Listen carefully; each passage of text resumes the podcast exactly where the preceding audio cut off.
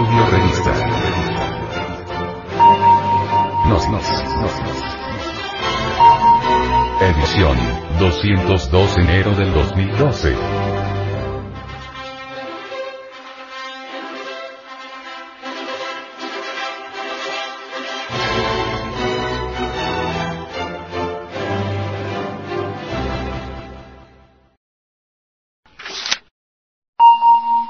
El acto sexual se convierte en un acto sagrado,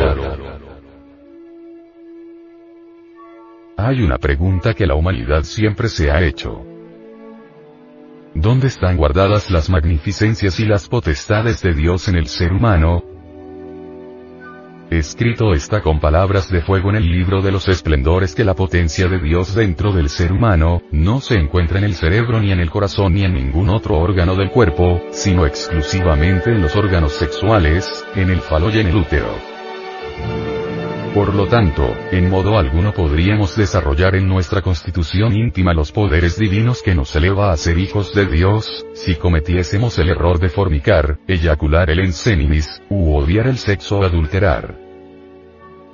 Por eso se nos ha informado con gran verdad que todo pecado será perdonado menos el pecado contra el mal uso o abuso del sexo o sea, contra el Espíritu Santo.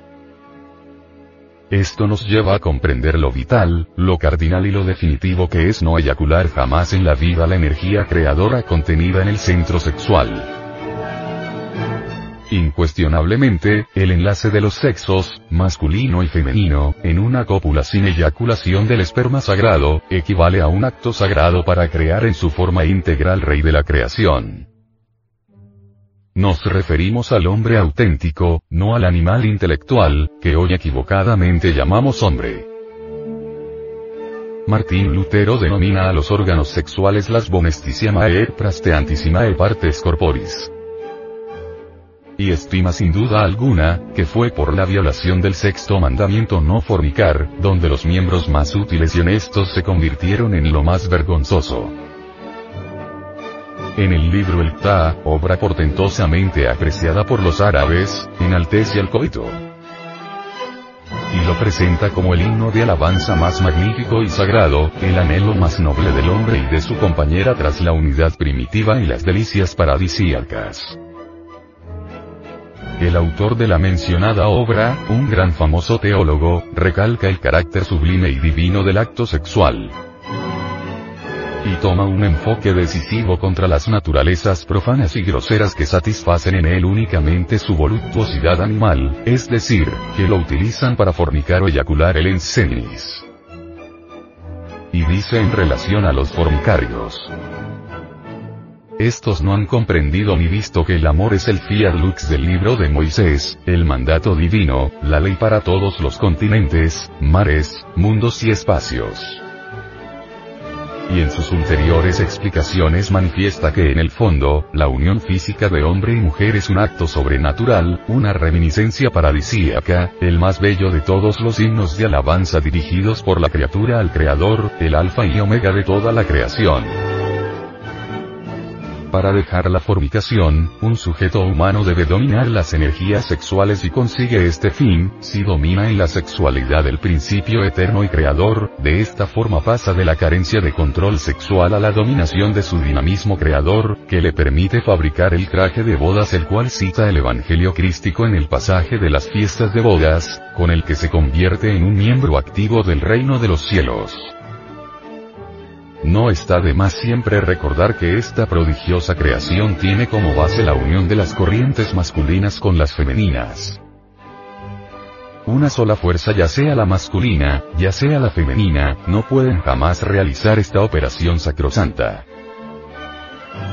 Solo cuando el hombre y la mujer, con el mínimo posible de movimientos, es decir, solo con los que son necesarios para el mantenimiento y prolongación del contacto amatorio, hacen de la unión sexual también una unión psíquica, entonces se logra que se carguen de electricidad los ganglios cerebroespinales que se hallan ligados a la glándula pineal, la soberana del cuerpo, y además también al plexo solar, plexus coeliacus, con los numerosos plexos radiadores para el hígado, intestino, riñón y vaso.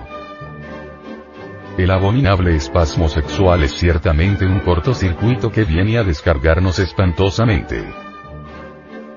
por ello debemos evitarlo siempre.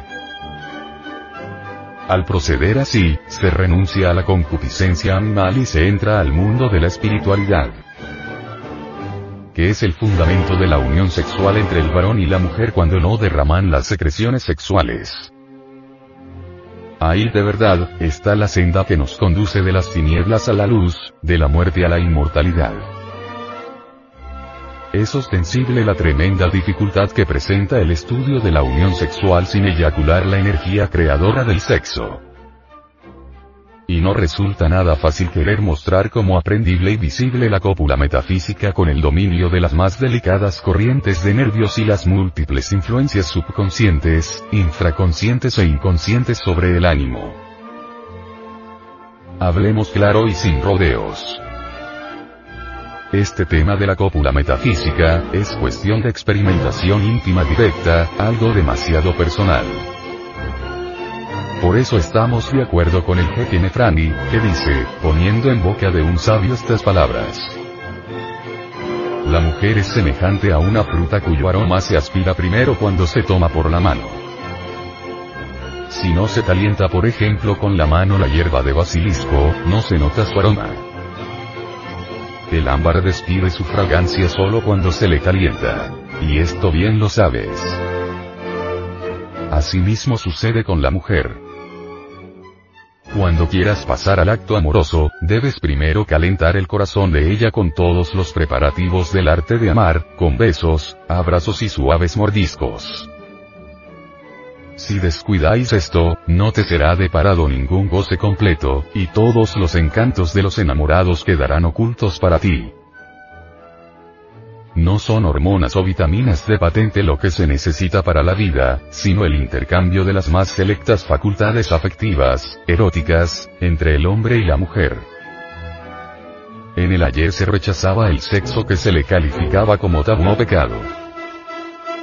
Hoy día ya se alcanza a comprender que en el Lingam Yoni se halla la clave de todo poder. Y así tenemos que de la mezcla inteligente del acto sexual con el éxtasis espiritual, surge como por encanto el despertar del alma con todos sus poderes cognoscivos.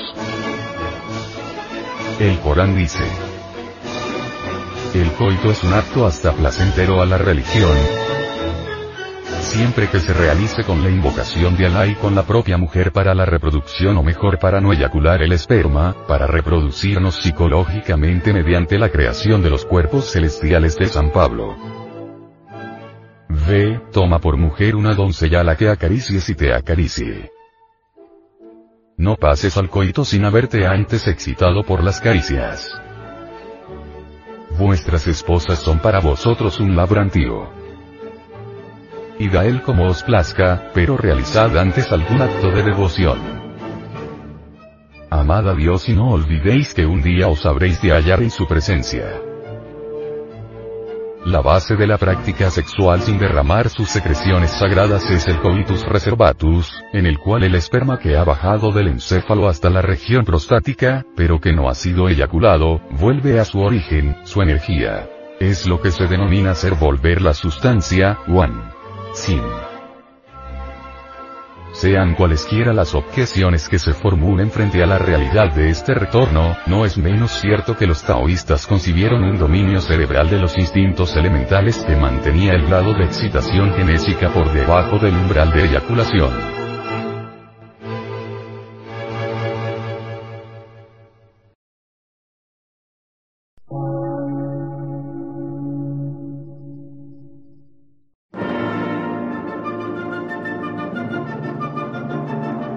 Emisora, gnóstica, transmundial. Por una nueva civilización y una nueva cultura, sobre la faz de la Tierra.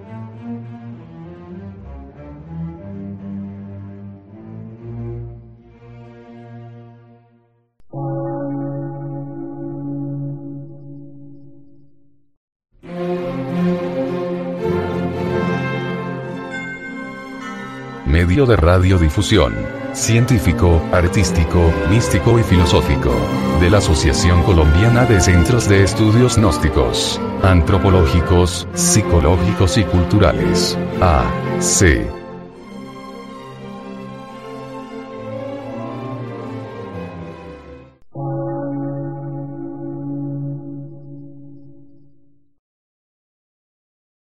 Lectura en movimiento. Difusión sin fronteras.